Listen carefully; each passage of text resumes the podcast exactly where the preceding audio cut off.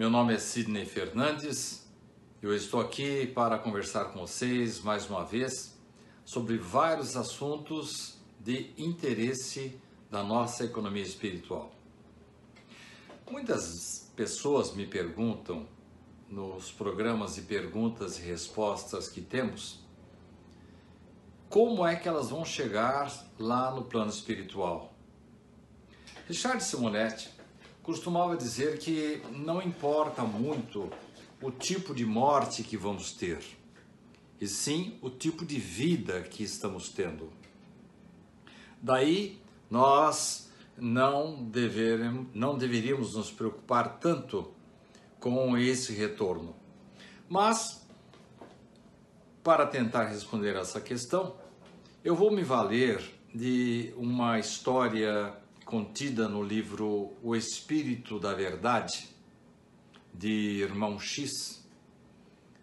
E ele conta para nós a história de Barsabás. O título da história, para quem queira lê-la na íntegra, é A História de um Pão.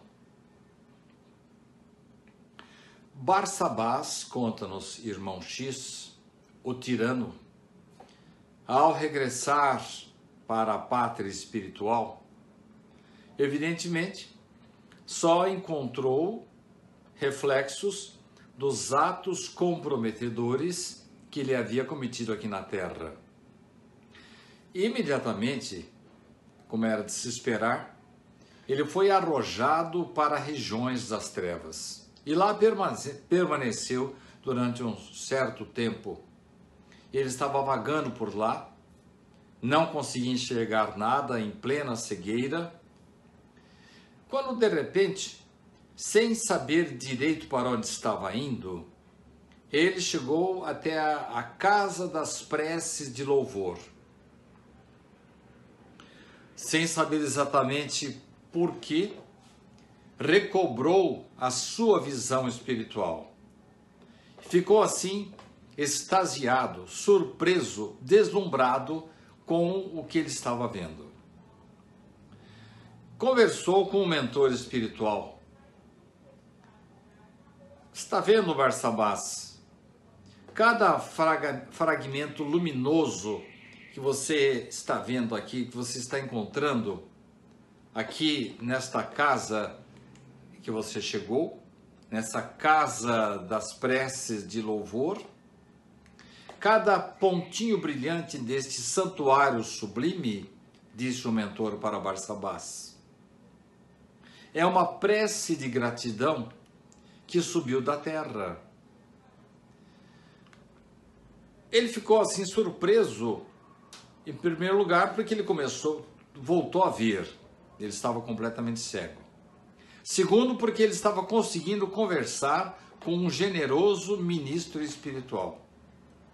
Mas, diante dessa explicação do mentor, ele teve que se lamentar, dizendo: Ai de mim, porque lá na terra eu jamais fiz o bem. Provavelmente não há aqui nenhuma prece em meu favor. É realmente, Barsabás. Os sinais que você carrega, que são muito claros para nós, é o da invigilância, o da crueldade. Todavia, existe aqui a seu crédito uma oração de louvor, disse o funcionário da angelitude. Ele apontou por uma estrela assim de acanhado brilho. Barsabás ficou surpreso. Quem que poderia orar por ele lá da terra?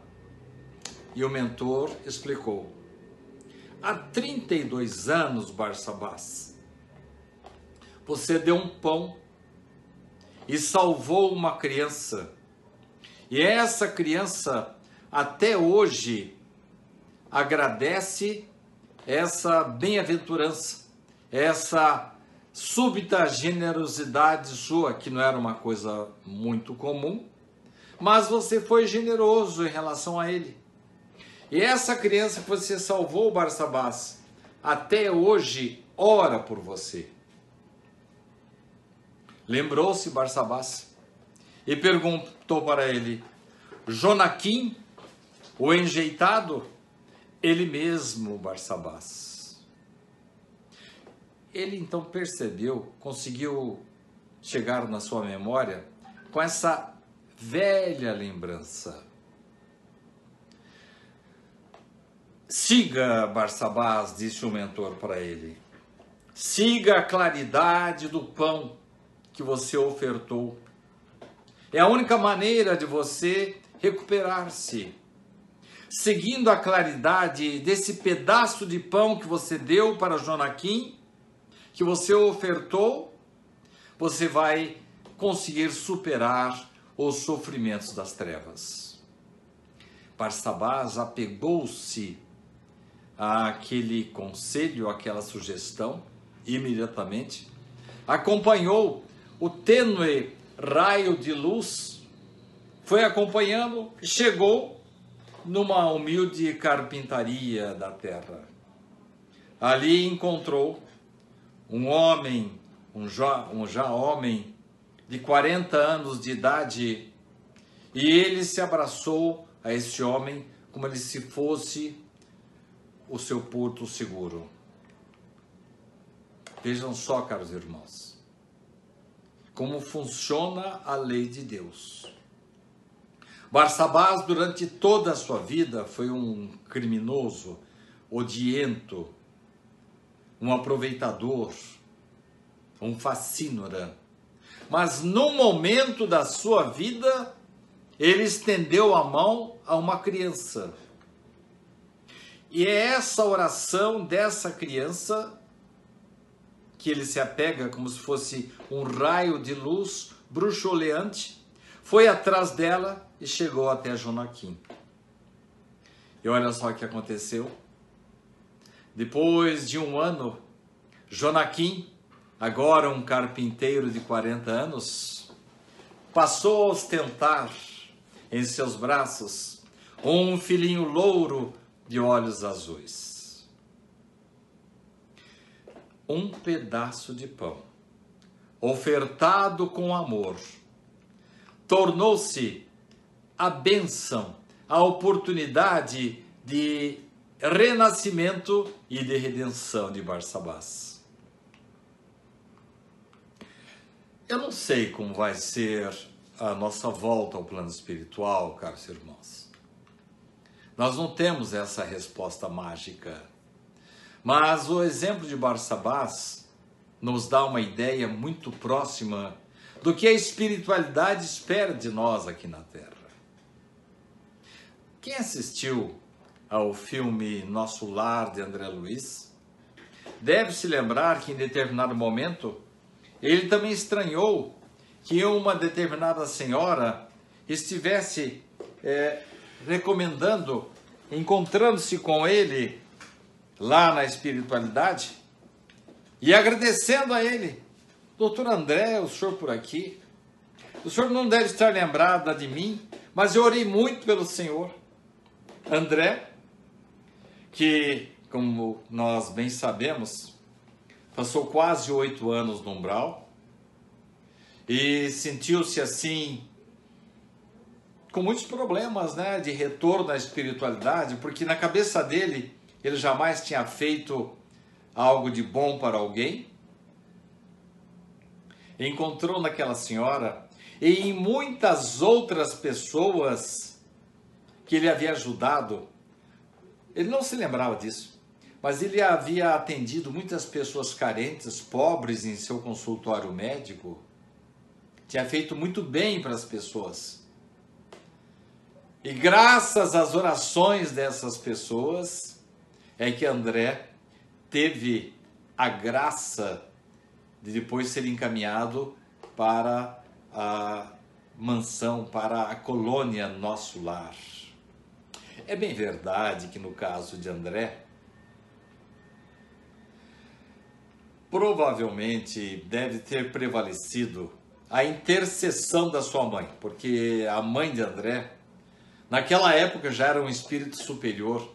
Nós estamos falando aí em meados dos anos 40. nessa oportunidade, ela havia solicitado para Lísias e Clarencio, desde o desencarne de André, que fossem recebê-lo. Pois bem, vigorou, prevaleceu a intercessão da mãe, mas também os méritos de André. Então voltemos aí agora à história do Barsabás, né? Aqueles que me perguntam, é como é que eu vou chegar lá no plano espiritual? Como é que vai ser a minha vida depois da morte, quando eu for encaminhado para o plano espiritual? Eu acho que nós devemos ficar com os dois exemplos, né? De Barsabás, que deu um pão com amor, e de André, que mesmo assim, sem ser uma, uma pessoa, André não era uma má pessoa aqui na Terra, mas ele, infelizmente, enveredou por alguns hábitos assim muito comuns dos homens da, daquela época e comprometeu o seu organismo. Mas ele não era um homem ruim. Então, ambos, um facínora que deu um pão e um médico que não era muito ligado à religião, mas fez o bem. Então a gente fica só imaginando, né, amigos e irmãos? Se um pedaço de pão deu a Barsabás a oportunidade de ele renascer, não quitou as suas dívidas, não. Ele tinha ainda muitos comprometimentos, mas recebeu a grande oportunidade da vida, da encarnação. Então, com isso, Barsabás pôde voltar e dar continuidade ao seu projeto de vida, seu projeto evolutivo, que havia parado durante os tempos enquanto ele estava naquelas regiões das trevas lá na espiritualidade. Se bem que é nessas horas de sofrimento é que nós recapitulamos, nós refletimos, pensamos mais na vida, não é assim, caros irmãos? Eu me lembro de uma frase de um poeta inglês que dizia mais ou menos assim: é, andei com o lazer, com o prazer durante muito tempo. E ele galerava muito, e ele falava mais que a boca, e eu não aprendi nada com esse indivíduo, o prazer que era um tagarela. Mas depois eu andei com a dor durante os tempos. A dor mal abria a boca, não conversava, não dizia nada mas quanto que eu aprendi com ela, mesmo sem ela falar nada para mim. Então eu fico só imaginando, né? Quanto que André aprendeu, refletiu, pensou na vida durante o tempo que estava sofrendo lá no umbral. E quanto que Barsabás, nas regiões das trevas, também teve que pensar muito, refletir no que havia feito aqui na terra e felizmente havia feito algo de bom, que lhe deu o merecimento. Essa é a palavra-chave de tudo, né, caros irmãos? Nós podemos ter assim pais assim com muitas influências, pais elevadíssimos na espiritualidade. Mas se nós não tivermos um pouco de lastro, um pouco de merecimento, se nunca tivermos nos movimentado em relação ao bem, não tivermos respeitado o nosso corpo, a nossa vida, esta bênção extraordinária que é a encarnação, e não tivermos cuidado dele, e tivermos, quem sabe, tido o cuidado de evitar ah, aquelas coisas comprometedoras que não vêm de, de, de fora para dentro, os vícios, ou as comidas exageradas, ou é, situações tóxicas que comprometem o organismo, que vem de fora. Mas as coisas que vêm de dentro nosso para fora.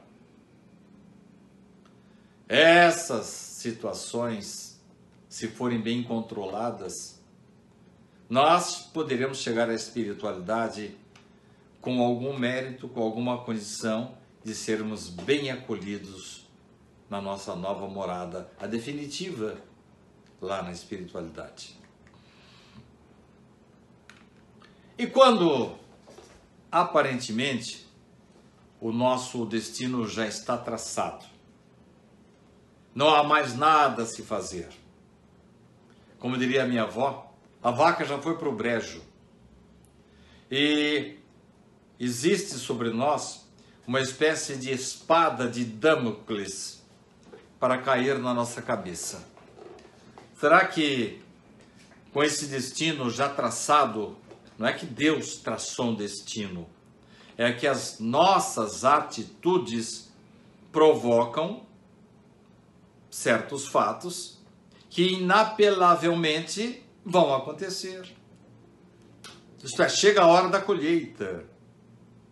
Quando lá no passado, e esse passado pode ser, já falei várias vezes aqui, caros irmãos, esse passado pode ser de 500, 400, 300 anos, 100 anos, pode ser um passado da nossa infância, desta vida, da nossa adolescência, ou pode ser um passado da semana passada. A nossa vida é uma constante semeadura. Temos que tomar cuidado com o que nós vamos semear. Pois bem, partindo desse princípio, ah, já estamos assim programados para passar por uma situação muito complicada, muito difícil. Não tem mais nada para se fazer? Temos que nos entregar à dor. Olha, eu tenho visto tantas situações em que indivíduos que cometeram crimes inomináveis e chegam aqui na Terra programados para sofrer inapelavelmente e de repente as coisas mudam. Peraí, muda como? Alguém comutou a nossa pena, houve uma interferência, lá nós somos perdoados. Aliás, os amigos da antiguidade achavam, né, que pelo fato de a gente dar uma contribuição, a gente negociava com o céu e resolvia a nossa situação. Eu até me lembro de uma descrição em que havia duas pessoas numa banca. Um deles, à direita, com uma espécie de vaso que eles chamavam de gasofilácio. E outro à esquerda, com uma série de pergaminhos. Havia até uma, uma conversa, uma frase, que dizia mais ou menos assim: Quando uma moeda tilinta dentro do gasofilácio, uma alma é libertada do purgatório. Olha só que absurdo, né, gente? As pessoas achavam que dando uma contribuição para uma instituição ou para a igreja, ou seja lá para onde for, ela comprava um pergaminho que a levaria para o céu. Que é um absurdo maior ainda? Alguns vinham, davam uma generosa contribuição para conseguir o pergaminho, para limpar os seus pecados. E depois dava uma outra contribuição. Comprava mais um pergaminho para os crimes que ele pensava em cometer. Como se fosse possível, através do dinheiro, ou da doação de uma propriedade, a gente pudesse negociar com a espiritualidade. E nós sabemos que não é bem assim. O, o grande problema é que, na atualidade, se vocês entrarem na internet, ainda há pessoas que são enganadas, são verdadeiros estelionatos espirituais. Pessoas vendendo canetas eh, milagrosas que vão fazer com que você passe no concurso, é, papéis é, com certificado garantindo que você vai para o céu. Até hoje existe coisa desse tipo. Infelizmente existe. Mas não é disso que nós estamos falando. Lembram-se qual era a proposta? Ah, eu fiz muita coisa errada e eu sei que eu cometi esses erros e agora vou ter que passar por uma situação difícil. Não tem mais jeito.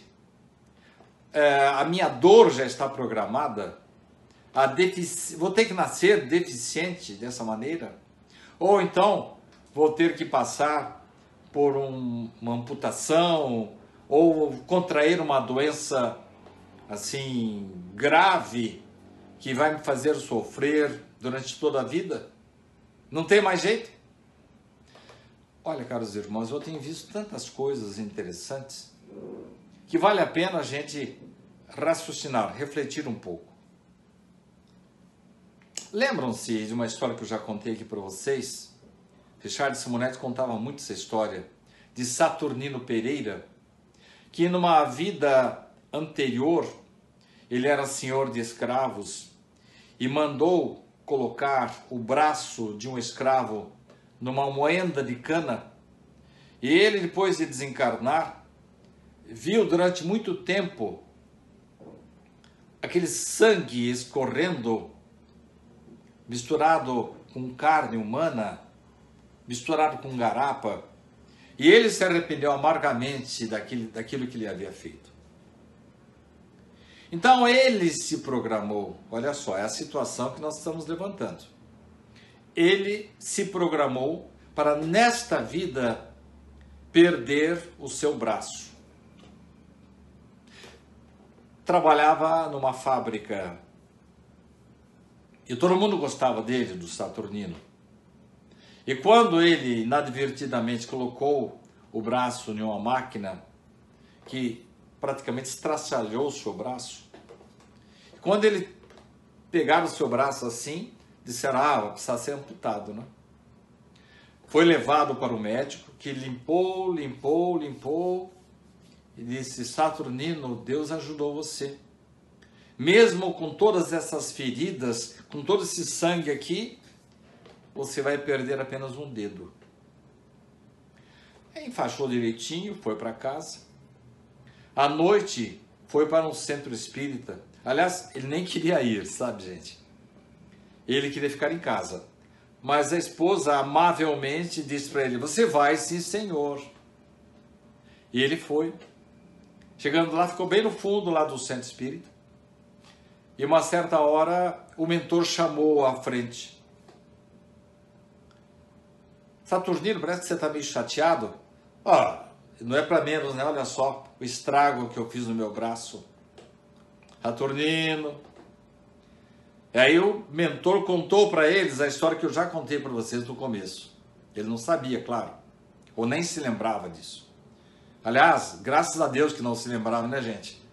Porque o esquecimento é a melhor bênção que nós temos. Pois bem, Saturnino na vida anterior, você provocou a amputação de um braço de um escravo. E você programou-se para nesta vida passar pela mesma dor, pela mesma amputação. Eu não estou aqui para elogiá-lo, Saturnino, mas desde a sua infância você foi um bom menino, um rapaz, um jovem responsável, e agora, na idade madura, todas as pessoas gostam de você. Você tem feito todo o bem possível. Então, Saturnino, com o bem, com a moeda do amor, você queimou o seu karma. Com isso, Saturnino, você hoje deveria ter perdido um braço, mas na verdade perdeu apenas um dedo. Saturnino, nesse momento, derramava grossas lágrimas, entendendo que a espiritualidade havia sido é, generosa com ele, tinha permitido que ele trocasse a moeda da dor pela moeda do amor. Já contei para vocês no passado também, aqui, a história de um homem que tinha matado um outro aqui na terra a facadas. E chegando na espiritualidade, ele eis que precisava voltar, reencarnar e passar pelas mesmas dores. Mas como eu falei para vocês, quando nós passamos pela dor, nós nos modificamos, nós refletimos, nós pensamos um pouco mais na vida e a partir daí alimentamos o propósito de nos redimir, de melhorar. Lembram-se lá do Barsabás, do comecinho da nossa conversa? Que tinha feito mil coisas e depois percebeu que ele ia ter que passar pelo sofrimento e graças a Deus havia aquele pão que ele havia dado como crédito para a vida dele? Pois bem, desta maneira, este homem que havia matado outro a facadas arrependeu-se, reconciliou-se com ele, e essa, essa, esse gesto de, vamos dizer assim, de reconhecimento do seu erro, permitiu que ele reencarnasse e não passasse por uma dor, por um sofrimento, por uma, um desencarne ou uma situação de levar muitas facadas aí. Não, ele renasceu com vários pontos relacionados com doenças, comprometimentos do seu intestino, exatamente nas regiões que ele tinha ferido outro indivíduo.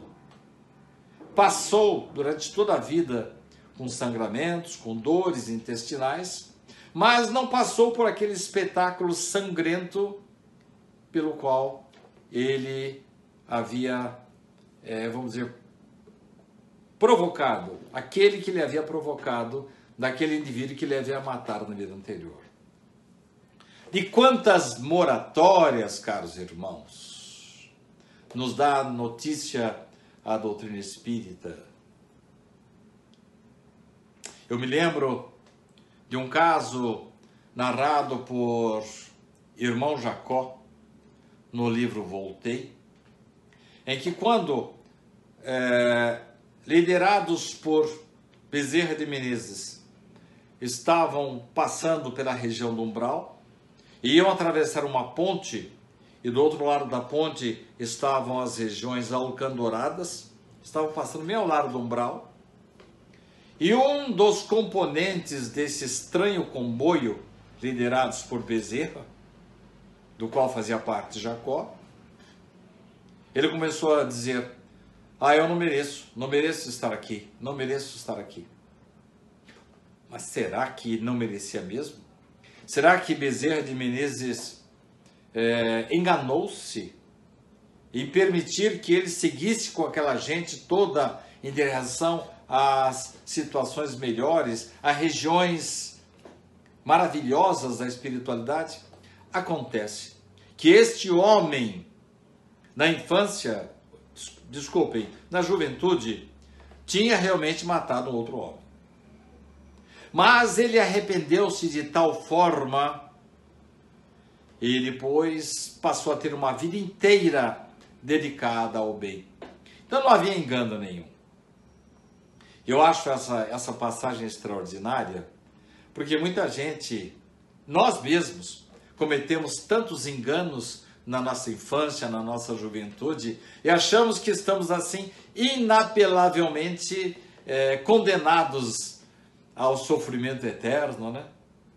Mas se nós levamos a vida a sério, como esse homem levou, como André também ajudou outras pessoas, como Saturnino Pereira fez o bem durante toda a sua vida, e aquele pão lá de Barsabás, tudo isso vem para o nosso crédito. E então, mesmo que tenhamos um momento difícil para passar, mesmo com sem número de devedores, nós teremos oportunidade da retificação porque nós, com a nossa conduta, com a nossa firmeza no bem, podemos perfeitamente fazer com que não aconteçam muitos acontecimentos que estavam programados. Que Jesus